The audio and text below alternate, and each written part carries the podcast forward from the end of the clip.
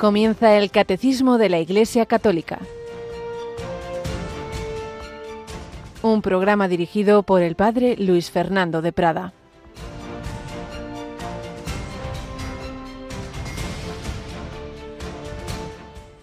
Jesús salió al monte a orar y pasó la noche orando a Dios. Cuando se hizo de día llamó a sus discípulos, escogió de entre ellos a doce, a los que también nombró apóstoles. Simón, al que puso de nombre Pedro, y Andrés su hermano, Santiago, Juan, Felipe, Bartolomé, Mateo, Tomás, Santiago el de Alfeo, Simón, llamado el celote, Judas el de Santiago, y Judas Iscariote, que fue el traidor. Alabados sean Jesús, María y José, muy buenos días en este martes 12 de septiembre de 2023. Si acabamos de escuchar ese momento en que Jesús llamó por el nombre de cada uno, cambiando el nombre al primero de ellos, a Simón, al que puso de nombre Pedro. Jesús llamó a esos doce que iban a ser sus apóstoles una llamada de amor, aunque como sabemos uno de ellos al final se fue torciendo su respuesta y fue el traidor, pero Dios llama a todos, a todos nos llama, a todos nos da una vocación a la santidad, ya a colaborar en extender la buena noticia, el nombre. Dios nos llama por nuestro nombre, no somos como eslabones de una cadena anónima de producción. Cada uno tenemos una historia, somos fruto de una mirada eterna. No es que Dios nos ame porque ve cualidades, sino al revés, nos ha dado cualidades, nos ha dado al ser porque nos ha amado desde toda la eternidad. Pues bien, si eso en verdad, si eso es verdad en los apóstoles y en todos y cada uno de nosotros, de una manera muy especial lo es en María llamada, elegida desde toda la eternidad para ser la madre del Verbo hecho carne, ese plan increíble de Dios, el Hijo eterno de Dios iba a ser nuestro hermano para llevarnos, para invitarnos a ir de su mano, siempre sin forzarnos. Por eso está esa misteriosa libertad que podemos usar mal como Judas, pero el de su parte nos quiere llevar a la plenitud, a la santidad, al cielo. El dulce nombre de María, fue el nombre de aquella que Dios preparó en su Inmaculada Concepción. Celebrábamos el otro día su Natividad, 8 de septiembre, y hoy su dulce nombre, María. Hay varias teorías sobre lo que significa, parece ser lo más probable, excelsa, elevada, señora, María, ese nombre que sin duda es el nombre que más, más personas llevan desde desde que empieza la historia cristiana, evidentemente ya lo llevaban en el mundo judío, es el nombre, por ejemplo, de una mujer de, de Moisés, María, Marían, Miriam, todo es lo mismo, pero con el cristianismo, ¿cómo se ha extendido? Muchísimas mujeres y también hombres, José María, Luis María, el dulce nombre de María. Pues felicitamos a todas las Marías. Yolanda Gómez, buenos días. Muy buenos días, padre. Tú no eres María, pero bueno, pero como si felicitamos a todas las Marías, ¿no? Eso es. claro que sí. Bueno, pues ya estamos en este mes de septiembre, ya estamos preparando también la nueva temporada de octubre, ¿verdad? y, bueno, pues ayer poníamos en el rincón del director recomienzan los, los cursos, pero lo importante es el curso, eh, la carrera de la santidad, la carrera hacia la vida eterna, que, en la cual vamos de la mano de la Virgen María. El otro día retransmitíamos un rosario mundial desde Alemania, Altotin o algo así. Altotin, sí, es verdad. Vamos a aprender alemán, padre. Bueno, pues nada, con Radio María. Y retomábamos también el otro día la vida de la familia santa, esta familia santa, los padres de Santa Teresita, canonizada Teresita la primera, canonizados hace unos años sus padres en ceremonia simultánea, proceso de beatificación de la más complicada de las cinco hijas, Leonia. El Señor nos llama a todos. Eh, oíamos el otro día un podcast de la Conferencia Episcopal, un poco de, de resumen de lo que habíamos visto hasta ahora y hoy retomamos pues el resumen de sobre todo de esta obra clásica del padre Esteban José Piat, Historia de una familia, una escuela de santidad y hoy vamos a empezar un capítulo que es doloroso, pero que nos puede ayudar a todos, porque en todas las familias hay momentos de enfermedad, de dolor, de muerte.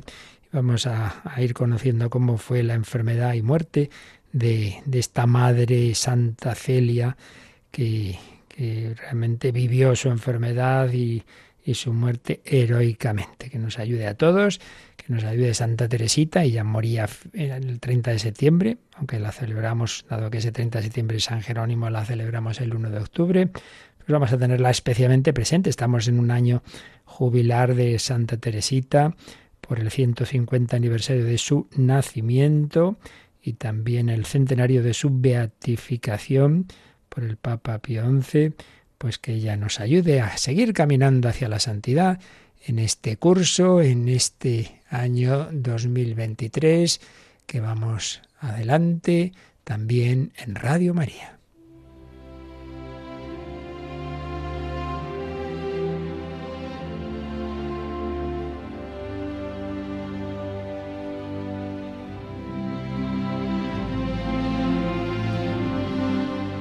Historia de una familia, una escuela de santidad del padre Esteban José Piat vamos resumiendo lo que hoy comenzamos del capítulo titulado El Calvario de una Madre, como el Señor fue llevando a la santidad a la madre de familia y en esa etapa final de su vida con una dura enfermedad. Ya en abril de 1865, doña Celia sintió los primeros síntomas, dolores, entumecimientos, a causa de una fístula en el pecho, pero no se le dio importancia. Se dejó ahí el tema y durante once años el mal, el mal estaba dormitando, pero se iba viendo que esa salud iba empeorando. Lo que pasa es que era una mujer de inmensa energía. Una de sus hijas, eh, Paulina, que luego sería la priora del convento de Lisieux, Madre Inés, la llamará a su madre la abnegación personificada. No se quejaba, nunca economizaba sus fuerzas, entregaba a su familia, a sus trabajadoras. Recordamos que dirigía un taller de, de punto, de encaje. Y por otro lado, en su vida de fe, en su espíritu profundamente cristiano, doña Celia tenía, por un lado, un deseo del cielo, no le importaba nada morirse, todo lo contrario. Y además recordemos que había perdido cuatro niños pequeños. Y pero por otro lado, claro, tenía hijas pequeñas. Todavía dos bastante pequeñas, una complicada, Leonia, y bueno, las mayores, pero que no eran tan mayores. Por eso podía escribir cosas como esto, en una carta. A pesar del ardiente deseo que tengo de volver a ver a mis cuatro angelitos, aquellos niños que ya habían muerto, prefiero estar ausente de ellos mucho más tiempo sabedora de que ellos no necesitan de mí, para convivir en cambio con las cuatro que me quedan y a las que aún me creo útil según me parece. Bueno, las cuatro que me quedan porque creo que cuando escribía esta carta ya una de ellas había entrado en el Carmelo. Tenemos a Celia que, por un lado tiene ese deseo del cielo, pero por otro lado le pasa como a San Pablo, que también deseaba irse con Cristo, pero por otro lado decía, bueno, pero si soy más necesario para vosotros, pues, pues lo que el Señor quiera, me quedaré aquí. No, no es una mujer que está en las nubes. Ella cree que Dios es el Maestro, que es infinitamente bueno, que la ama y que por hacerla dichosa le había trazado todo el destino de su vida, hacer su voluntad. Eso es lo único que ella quería, esa era su sola sabiduría. Ella la descubría en sus obligaciones familiares. No, no es un descubrimiento del siglo XX que todos estamos llamados a la santidad, que los laicos tienen que santificarse en sus labores ordinarias. No, no, esta familia como tantas otras lo vivían, esta mujer lo sabía. Escribe también, no es el deseo de adquirir una mayor fortuna el que me mueve. Habla de, ese taller, de ese negocio que tenían. Poseo más de lo que jamás deseé, pero me parece que sería locura mía el abandonar esta empresa teniendo cinco hijas que colocar. Ahí sí que escribe cuando todavía estaba en el mundo la mayor. Sí, sí, sabía que había que trabajar, pero también dice estas otras cosas. Si yo hubiera hecho la mitad de todo por merecer el cielo, yo sería una santa canonizable. Bueno, pues lo era, lo era, pero los santos normalmente en su humildad no se enteran de que están en ese camino de santidad. También hubo momentos, recordemos, que ella había querido de joven ser religiosa y que tenía una hermana salesa. Pues también de vez en cuando le volvía la cosa. Había momentos en que ardían ansias de irse bajo los arcos de un claustro. La pasión por lo mejor siempre la atormentaba. Sus hijas mayores estaban internas precisamente en un internado de, del convento donde estaba su hermana Salesa. Y en una ocasión les escribió, Urge, mis queridas hijas, que me vaya a vísperas para orar por nuestros familiares difuntos. Día vendrá en que hagáis lo propio por mí, pero es obligación que yo viva de suerte, que no tenga gran necesidad de vuestras oraciones. Quiero ser una santa. Más me hubiera valido dedicarme a ello mucho antes, pero en fin, más vale tarde que nunca. Como vemos, tiene deseo de santidad, a la vez está en el mundo, no es una ilusa, su corazón desea irse al cielo, pero por otro lado comprende que tiene esa misión de educación de sus hijas. Ahí está. Tengo necesidad de recogerme un poco para pensar en mi salvación. Pero recuerda una frase del Kempis de la imitación. ¿Por qué buscar el descanso, habiendo nacido aún para el trabajo? Mas cuando este trabajo absorbe demasiado, es natural el deseo de desembarazarse de aquel. Paréceme que seré más buena cuando ya no haga punto. Tendré al menos tiempo para consagrarme a mi perfección. Aquí de nuevo le viene la cosa de decir, ay, ay, ay, el trabajo me absorbe demasiado. Tendría que dedicarme más a la oración, pero por otro lado es consciente de que ese es el camino de su santificación.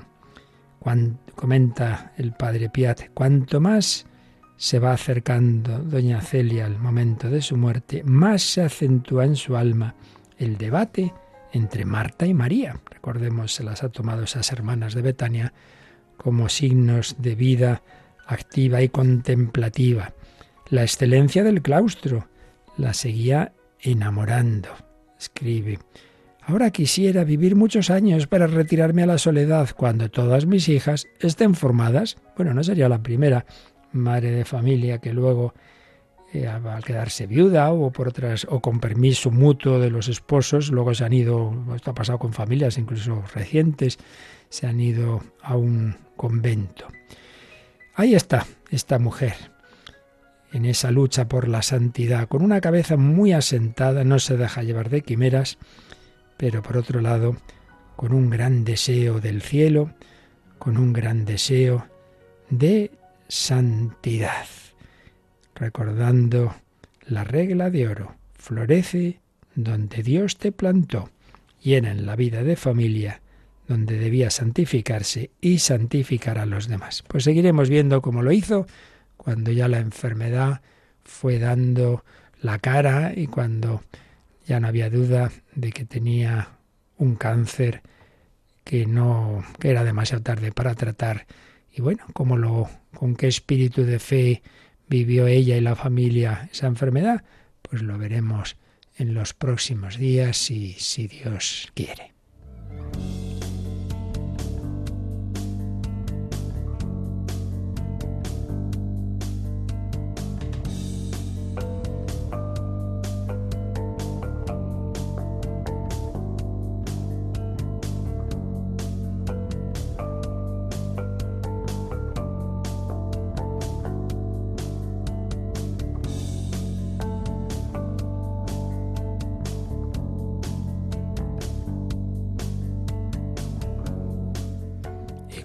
Recordado en muchas ocasiones, esta mujer, su marido, toda esta familia, tenía la fuente de su vida espiritual en los sacramentos, muy especialmente en la participación en la Eucaristía. Y de ello estamos hablando, estamos deteniéndonos, como sabéis, con especial cariño en este sacramento, dado que es el más importante y el que todos podemos recibir con más frecuencia, incluso diariamente si el Señor nos lo concede, la Eucaristía, que tiene muchísimas dimensiones y estamos en esa dimensión que el catecismo llama el banquete pascual. No simplemente es que yo recibo a Jesús y comulgo, sino que lo hago en un banquete, un banquete al que Él me invita y en el que es además eh, no solo el que nos invita, sino el alimento. Tomad y comed todos de Él, porque esto es mi cuerpo. Veíamos que aunque la participación en la Santa Misa ya de por sí es un gran alimento, y no hay que hacer la tontería de que porque yo no pueda comulgar por un motivo u otro, dejar de ir a misa de ninguna manera, sino que ya en sí misma el, el sacrificio de Cristo tiene un infinito valor y nos aprovecha y por supuesto recibimos el alimento de la palabra, de las oraciones, etcétera, pero indudablemente la mejor participación es la comunión, en que comulgamos esa misma víctima que se ha ofrecido en el sacrificio incruento de la Santa Misa. Y estábamos viendo eh, hasta qué punto es una obligación, es una recomendación, esa comunión. En 1388 nos decía que es conforme al sentido mismo de la Eucaristía, que los fieles que tengan las debidas disposiciones, ante todo, claro, que estén en, en la gracia de Dios, en la amistad con Dios, comulguen cuando participan en la misa. Por eso el 1388 recogía lo que decía el Vaticano II en Sacrosantum Concilium 55, se recomienda especialmente la participación más perfecta en la misa, recibiendo los fieles, después de la comunión del sacerdote del mismo sacrificio, el cuerpo del Señor. Pero habíamos comenzado a leer el 1389, donde la Iglesia, como madre y maestra, que tiene hijos de todo tipo, tiene personas pues como doña Celia y doña Luis, que no hace falta ningún mandamiento para que estén deseando ir a misa todos los días, pero también tiene otros más dejadillos. Y bueno, tiene que pensar en todos cuando da unas normas generales, que siempre son no porque sí, sino para ayudar, de tipo pedagógico, como unos padres cuando le insisten al niño, hay que lavarse las manos antes de comer, hay que comer esto, hay que comer lo otro, no es mandar por mandar, no es porque, porque lo hemos decidido nosotros, es que si uno no come, pues se muere. Pues también si uno no se alimenta de, la, de, de los regalos de Cristo, ante todo en los sacramentos, pues eso te va a hacer daño. Bueno, pues vamos a recordar, Yolanda, que nos dice el 1389 del Catecismo. La Iglesia obliga a los fieles a participar los domingos y días de fiesta en la divina liturgia y a recibir al menos una vez al año la Eucaristía, si es posible en tiempo pascual, preparados por el sacramento de la reconciliación. Pero la Iglesia recomienda vivamente a los fieles recibir la Santa Eucaristía los domingos y los días de fiesta, o con más frecuencia aún, incluso todos los días.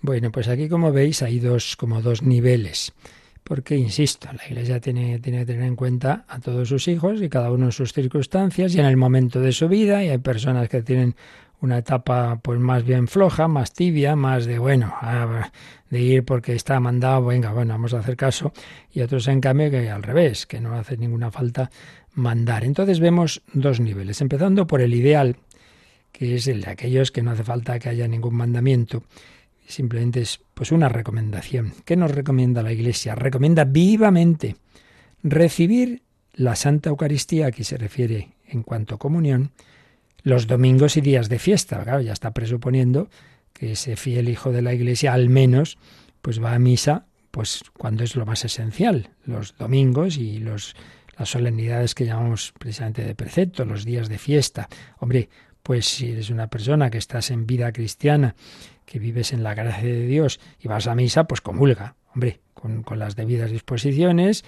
eh, con ese, esa pequeña indicación, que es pequeñísima, del, del ayuno eucarístico, de una hora antes de comulgar, pues no, no haber tomado nada, a excepción de agua o medicina si hicieran falta, pero sobre todo, pues disponiendo el corazón, pues sí, comulga. Entonces, la recomendación, pues que cuando vayas a misa comulgues los domingos, los días festivos o con más frecuencia.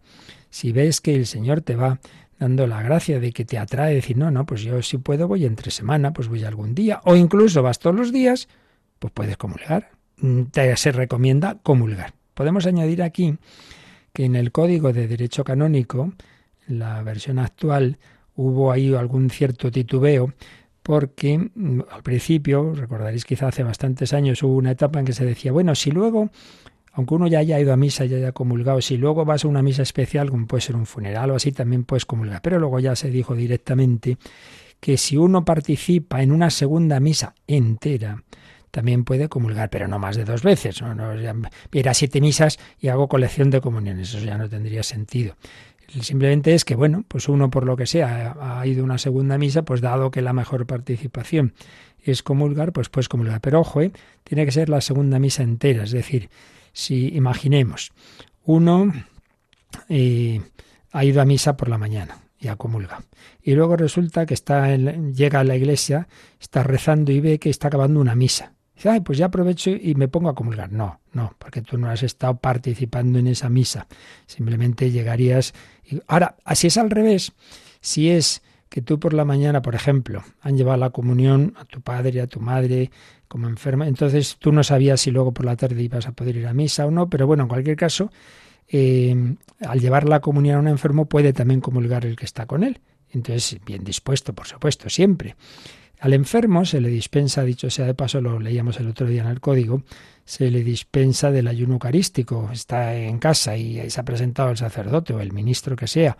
Y bueno, pues aunque desayune hace un rato, bueno, pues queda dispensado por, su enfermedad.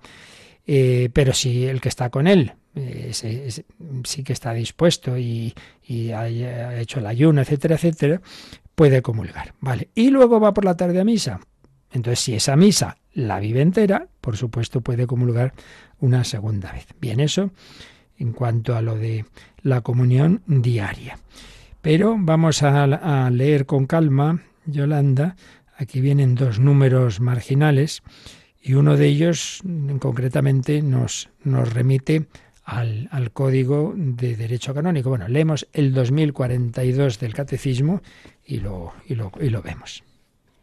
El primer mandamiento oír misa entera los domingos y demás fiestas de precepto y no realizar trabajos serviles, exige a los fieles que santifiquen el día en el cual se conmemora la resurrección del Señor y las fiestas litúrgicas principales en honor de los misterios del Señor, de la Santísima Virgen María y de los santos.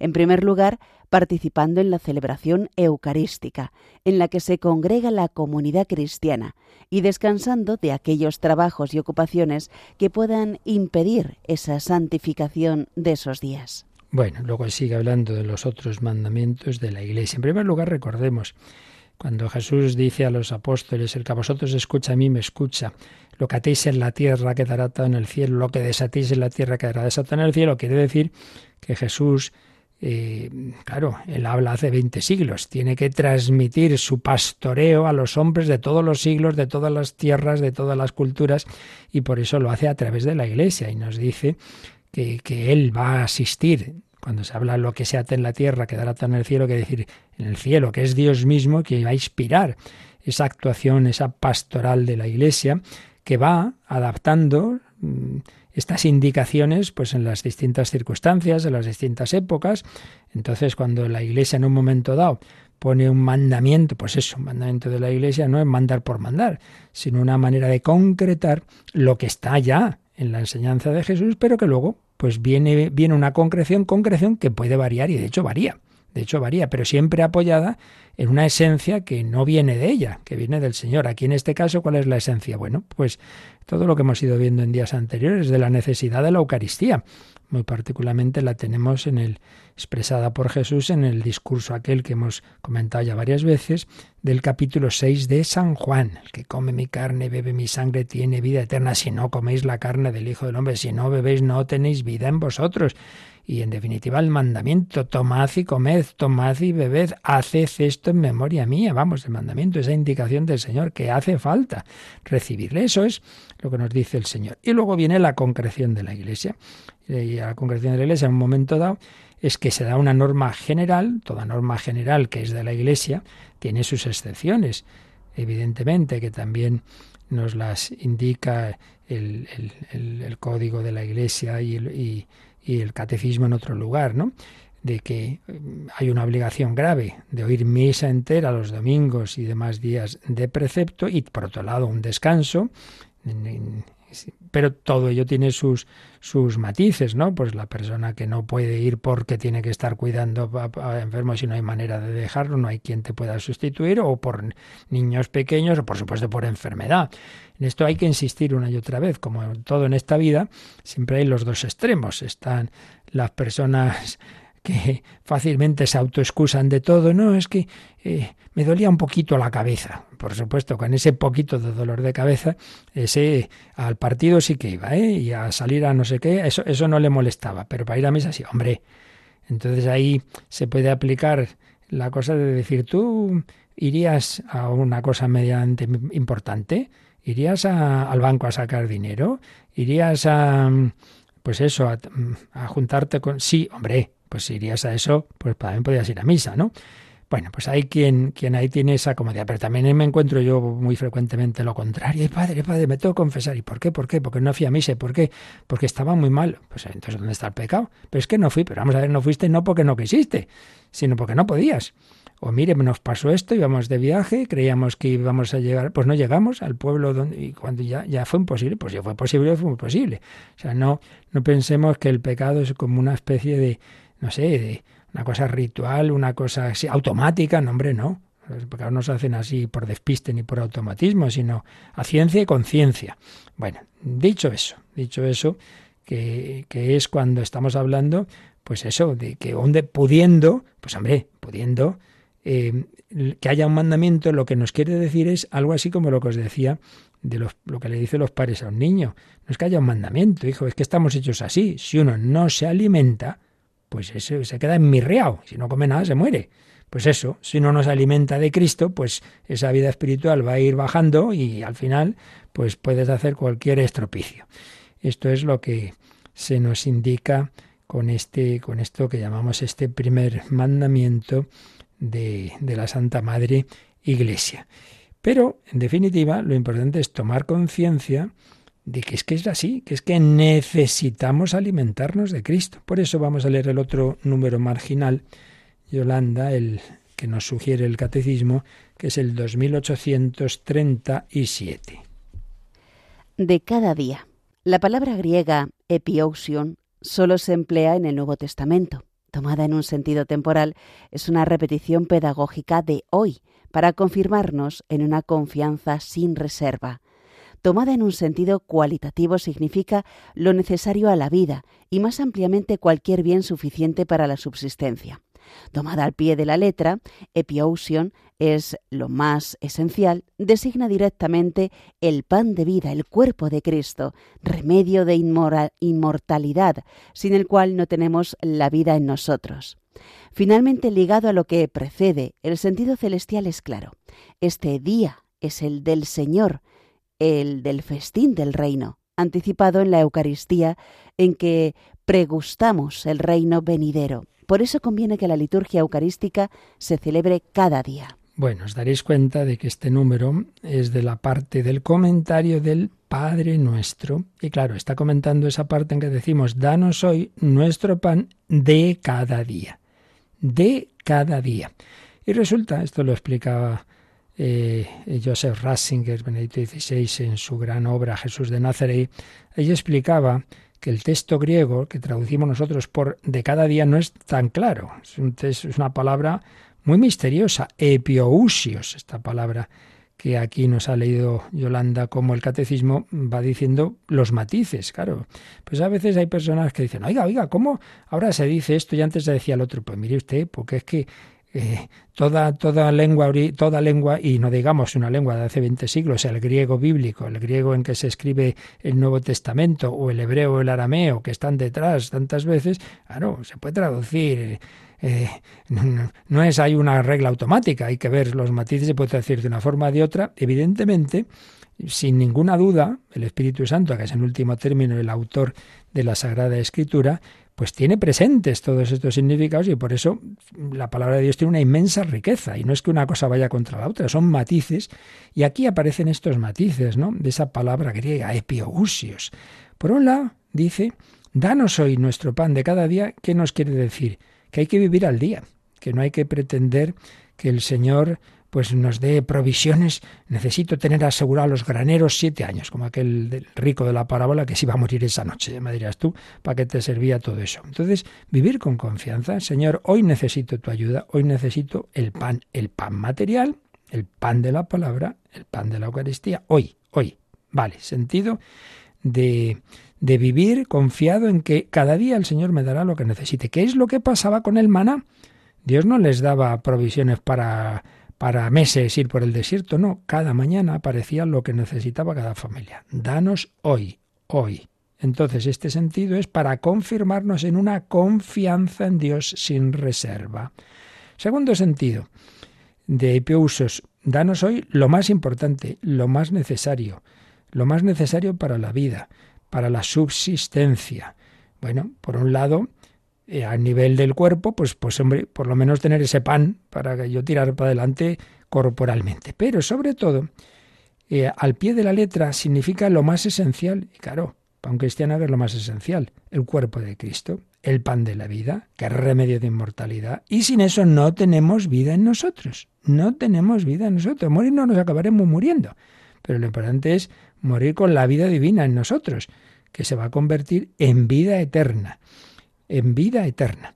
Y finalmente, el último sentido dice, es precisamente este, el sentido escatológico, el sentido celestial, el día, cada día. El día en definitiva es el día del Señor, el día definitivo que se anticipa en la Eucaristía. Y este número, Yolanda, termina con un par de citas, una de San Agustín otra de San Pedro Crisólogo. Vamos también a leerlas. La Eucaristía es nuestro pan cotidiano la virtud propia de este divino alimento es una fuerza de unión. Nos une al cuerpo del Salvador y hace de nosotros sus miembros para que vengamos a ser lo que recibimos. Este pan cotidiano se encuentra además en las lecturas que oís cada día en la iglesia, en los himnos que se cantan y que vosotros cantáis. Todo eso es necesario en nuestra peregrinación. Esta es la cita de San Agustín y ahora la de San Pedro Crisólogo. El Padre del Cielo nos exhorta a pedir, como hijos del cielo, el pan del cielo. Cristo mismo es el pan que sembrado en la Virgen, florecido en la carne, amasado en la pasión, cocido en el horno del sepulcro, reservado en la iglesia, llevado a los altares, suministra cada día a los fieles un alimento celestial. No diréis que no hay citas bonitas, maravillosas en el catecismo, por eso tantas veces leemos muchos librejos por ahí y se nos olvida que lo esencial está aquí recogido. La escritura, la tradición, el magisterio, montón de citas de los santos. Qué bonito. Cristo mismo es el pan, sembrado en la Virgen, florecido en la carne, amasado en la pasión, cocido en el sepulcro, reservado en la iglesia, llevado a los altares, para que cada día recibamos ese alimento celestial. Vamos a pedirlo, vamos a pedir, Señor, danos hoy, también hoy, en este día, danos, dame hoy Danos a todos, plural, somos familia, el pan verdadero, el pan de cada día.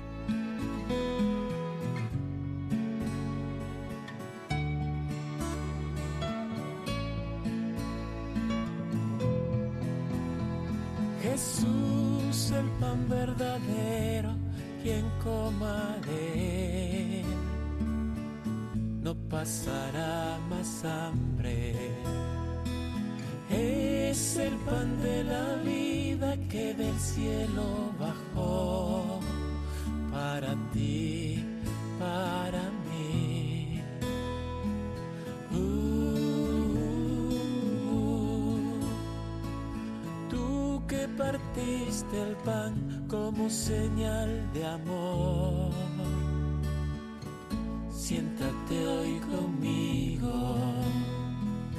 De tu pan comeré, de tu vino también beberé, pues es tu cuerpo y sangre, bálsamo para el alma, que tú me regalaste, eres la vida eterna. Ven, permanece en mí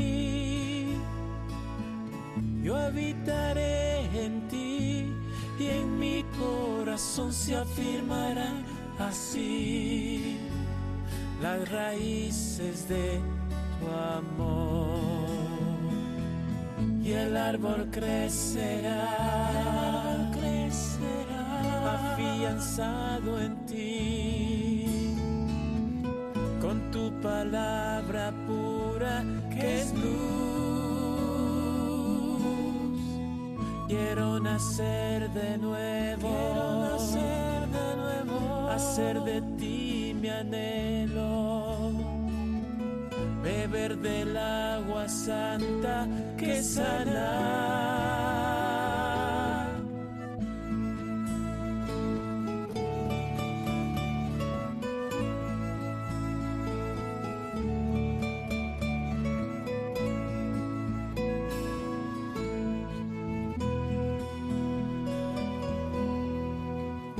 Mi sed saciará. Pasará, que recibiste tú a orillas del Jordán,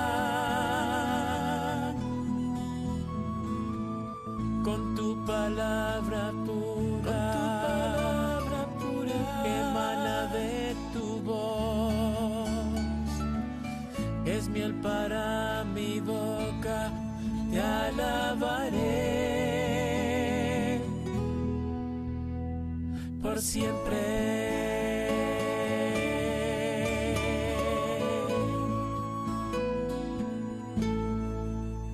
Están escuchando el Catecismo de la Iglesia Católica con el Padre Luis Fernando de Prada. Bien, pues estábamos comentando este número 1389. Hemos visto que ante todo siempre hay que fijarse en el sentido profundo no hacer las cosas porque estén mandadas, pero reconocer que por desgracia, como somos así, pues a veces hace falta que se nos recuerde. pues ya digo, el ejemplo de los niños. El ideal es que según se vayan, vayan madurando, no hace falta que se les recuerde, que hay que lavarse las manos, que hay que comer, etcétera, etcétera.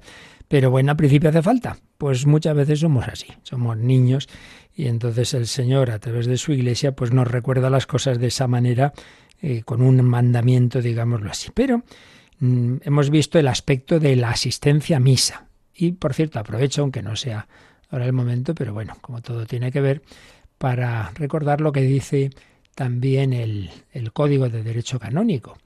Eh, hemos visto esa obligación que tiene sus excepciones por, por esas mm, enfermedad o por tener que cumplir una obra de, necesidad, de caridad, de, atención a los padres, etcétera, a los enfermos. Pero mm, dice también lo siguiente el código. Cumple el precepto de participar en la misa quien asiste a ella, donde quiera que se celebre, en un rito católico, tanto el día de la fiesta como el día anterior por la tarde. Ya sabemos, esto hace mucho, ¿verdad? Que la tarde, esto ya bíblicamente, el día empezaba en la víspera. Entonces, no es que si tú vas a misa el sábado por la tarde ha sido el sábado, no, es que ha sido el domingo, pero el domingo comenzado ya en sus primeras vísperas, que son las del sábado. También dice cualquiera que participe en una misa que se celebre en un rito católico. Quiere esto decir, aquí también hay que distinguir el mandamiento y la recomendación. Quiere esto decir lo siguiente. Tú vas el sábado por la tarde a una misa y resulta que esa misa es una boda o es un funeral y no es la misa del domingo. Bueno, pues ya ha sido a misa. O sea, lo que sería el mandamiento de la Iglesia, que lo esencial es participar en la Eucaristía, lo has cumplido. Ahora, otra cosa es que obviamente la recomendación es que el domingo vayas a la liturgia propia del domingo, con sus lecturas propias, con sus oraciones propias, en fin, participando con la comunidad en la misa dominical. Ahora, si no vas, no hay un pecado contra este mandamiento, porque lo esencial es haber participado en una celebración eucarística eh, ya desde la víspera, aunque no sea la liturgia del domingo. Pero repito, distingamos siempre el mínimo de, un mandamiento del, del ideal del cristiano, que quiere hacer las cosas lo mejor posible. Y también añade este número 1248, este canon, que cuando no hay sacerdote, o otra causa grave hace imposible la participación en la celebración eucarística, estás en un pueblo, cada vez pasa esto más, que los curas ya eh, no son pocos, somos pocos para tantos sitios y en muchos pueblos pues no tienen misa. se tiene que repartir, no digamos en misiones y tal, pues claro, cada X tiempo toca. O bien, pues esto que hemos dicho, una causa grave de, de cuidar enfermos o lo que sea, no puedes ir a misa. Entonces tengo obligación, obligación de oír la misa en la tele, en la radio. Pues obligación, no. Se recomienda vivamente, pues o bien el participar en una liturgia de la palabra, si en ese pueblo no hay sacerdote, pero hay alguien, un religioso, una religiosa, alguien que lo organiza, una liturgia de la palabra, o un tiempo de oración juntos, personalmente o en familia, y aquí podemos añadir, o seguir, pues eso, la misa a través de medios de comunicación, pues eso está recomendado vivamente, todo eso, pero no está mandado. Porque lo que realmente importa es participar. Y aprovecho para decir que, por desgracia, a raíz de, la, de los confinamientos de la pandemia, pues ya mucha gente se ha pensado como que da igual estar en casa. No, no, no, no, no. Lo importante es vivirlo, participar. Y hombre, vuelvo a lo de antes. para otras cosas salimos y para la misa no. O sea, ahí ya se nos ha metido el demonio aprovechado para meternos el miedo y hay personas que todavía muertas de miedo, hombre. Si, si ya lo vemos, que cualquier cosa te viene una lluvia fuerte ya de muy buenas. Y esto hay que saber que estamos en manos de Dios, pero hombre, lo más importante es precisamente el pan de cada día. Pero no hemos acabado de ver todo lo que dice este número, porque realmente aquí no venía esto ha venido indirectamente lo de la asistencia a misa. Lo importante del número es que estábamos hablando de, hasta qué punto es obligatorio comulgar. Entonces el 1389, recordando que hay que participar en la misa los domingos y días de fiesta, añade y recibir al menos una vez al año la Eucaristía, si es posible, en tiempo pascual. Y entonces cita el canon 920. 920, que dice, todo fiel después de la primera comunión está obligado a comulgar por lo menos una vez al año. Y luego, este precepto debe cumplirse durante el tiempo pascual. ¿Recordáis los mayores, pues como se enunciaba el mandamiento de la Iglesia, ¿no? Comulgar al menos una vez al año por Pascua Florida. Bueno, pero ahora el canon, el derecho no lo dice estrictamente, sino debe cumplirse durante el tiempo pascual, a no ser que por causa justa se cumple en otro tiempo dentro del año. Por eso el catecismo dice si es posible en tiempo pascual, pero al menos comulgar una vez al año, debidamente preparados por el sacramento de la reconciliación, porque hay otro mandamiento de la Iglesia que dice que por lo menos confesarse una vez al año. Bueno, entonces volvemos a lo de antes. Una cosa es la recomendación y otra cosa el mínimo. Y aquí el mínimo es mínimo, mínimo, mínimo, minimísimo, porque vamos, solo comulgar una vez al año, pues verdaderamente es, eh, es una pena, ¿no? Y es, claro, pues, pero bueno, pues es lo que la, Iglesia piensa en todos, piensa en esos hijos suyos más dejados y dice, hombre, por lo menos confiésate y comulga una vez al año. Y mucho mejor, evidentemente, el mejor tiempo para hacerlo es, la, es el tiempo de Pascua. Pero sin, ya digo, el canon, el derecho no, no dice que es imprescindible. Dice, bueno, puede haber una causa justa por lo que se haga en otro tiempo dentro del año. Así pues, estamos hablando de la comunión, el ideal, comulgar todos los domingos a los que si, si, no hay una causa grave debemos asistir a misa, todavía más ideal si el Señor así nos da la gracia para hacerlo y, y vamos comulgando entre semana, el ideal comulgar todos los días, pero por lo menos, por lo menos, el mínimo minimísimo, pues esa comunión una vez al año. Pues esto es lo que nos recuerda el 1389, pero no dejemos de meditar lo que hemos leído en ese número del comentario del Padre Nuestro, que nos habla de, de la maravilla de la comunión que no haga falta que se nos dé el mandamiento, sino que estemos deseando recibir a Jesús todo lo posible. Y vamos a dejar leído eh, el siguiente número eh, que nos habla de otro, de otro aspecto, y es, ¿recibimos igual a Jesús si recibimos la comunión bajo la especie de pan, o bajo la especie de vino, o bajo las dos? A ver, a ver, ¿por nos dice el 1390, Yolanda? Gracias a la presencia sacramental de Cristo bajo cada una de las especies, la comunión bajo la sola especie de pan ya hace que se reciba todo el fruto de gracia propio de la Eucaristía. Por razones pastorales, esta manera de comulgar se ha establecido legítimamente como la más habitual en el rito latino. La comunión tiene una expresión más plena por razón del signo cuando se hace bajo las dos especies, ya que en esa forma es donde más perfectamente se manifiesta el signo del banquete eucarístico. Es la forma habitual de comulgar en los ritos orientales. Bueno, pues aquí se nos dicen, podemos decir, tres cosas.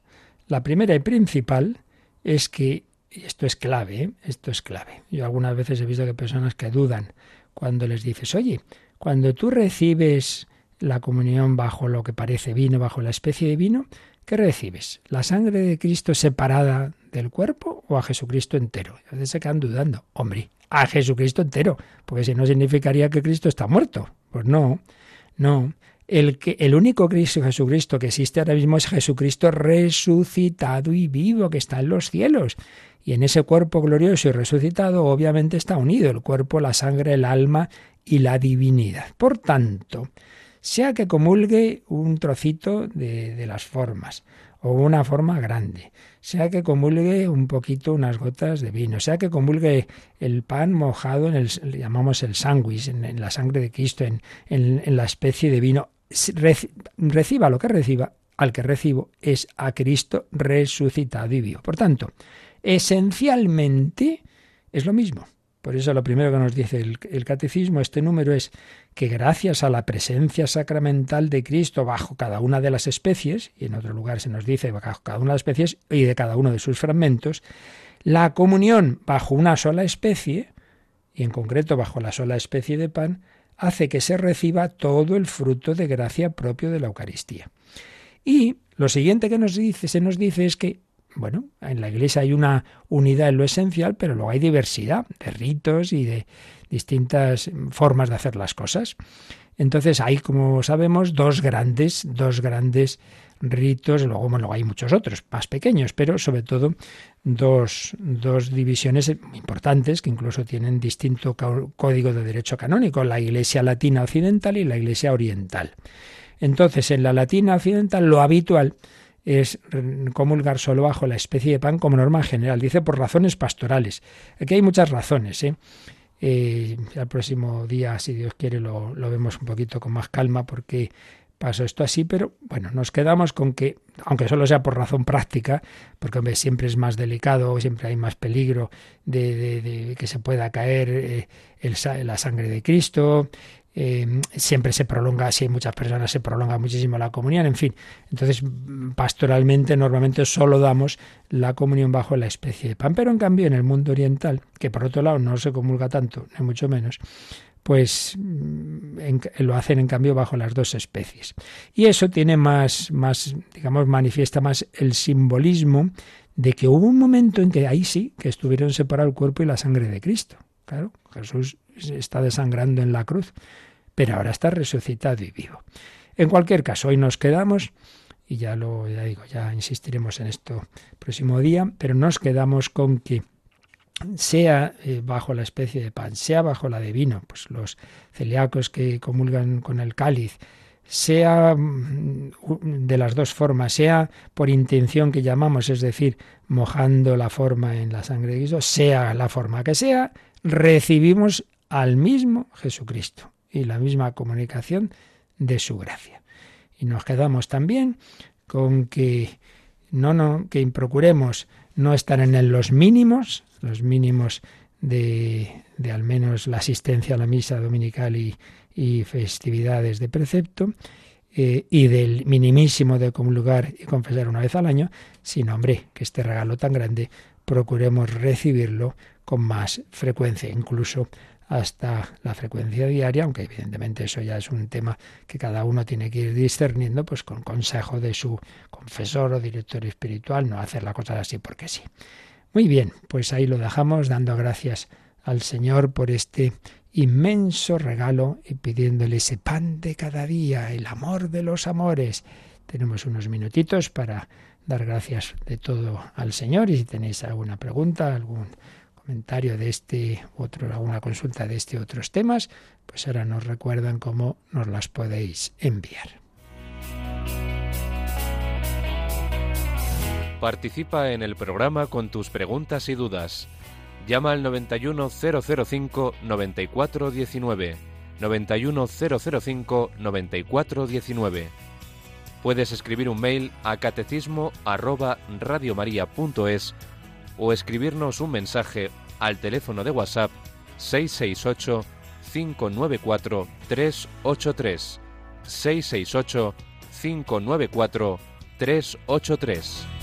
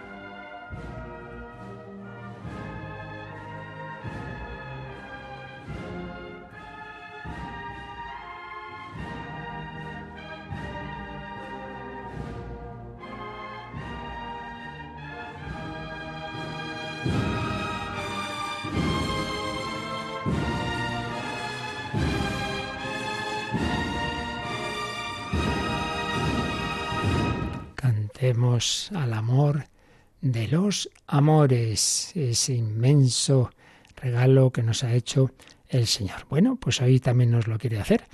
Si podemos sacramentalmente y si no, pues al menos una visita y un deseo, una comunión espiritual de agradecimiento a Jesús que se ha quedado con nosotros no solo como Dios, que está en todas partes, sino con su cuerpo, sangre, alma y divinidad, como hombre, en esa humanidad gloriosa resucitada. Eso sí, tengámoslo siempre claro, que, hoy día no, pues claro, no, no es que si solo comulgo bajo la especie de vino está aquí la sangre separada, no, no, recibo al mismo Jesucristo. Pues a él le pedimos su bendición. La bendición de Dios Todopoderoso, Padre, Hijo y Espíritu Santo, descienda sobre vosotros. Alabado sea Jesucristo.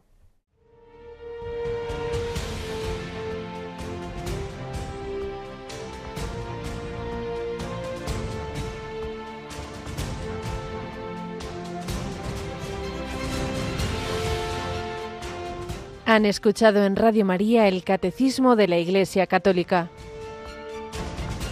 un programa dirigido por el Padre Luis Fernando de Prada.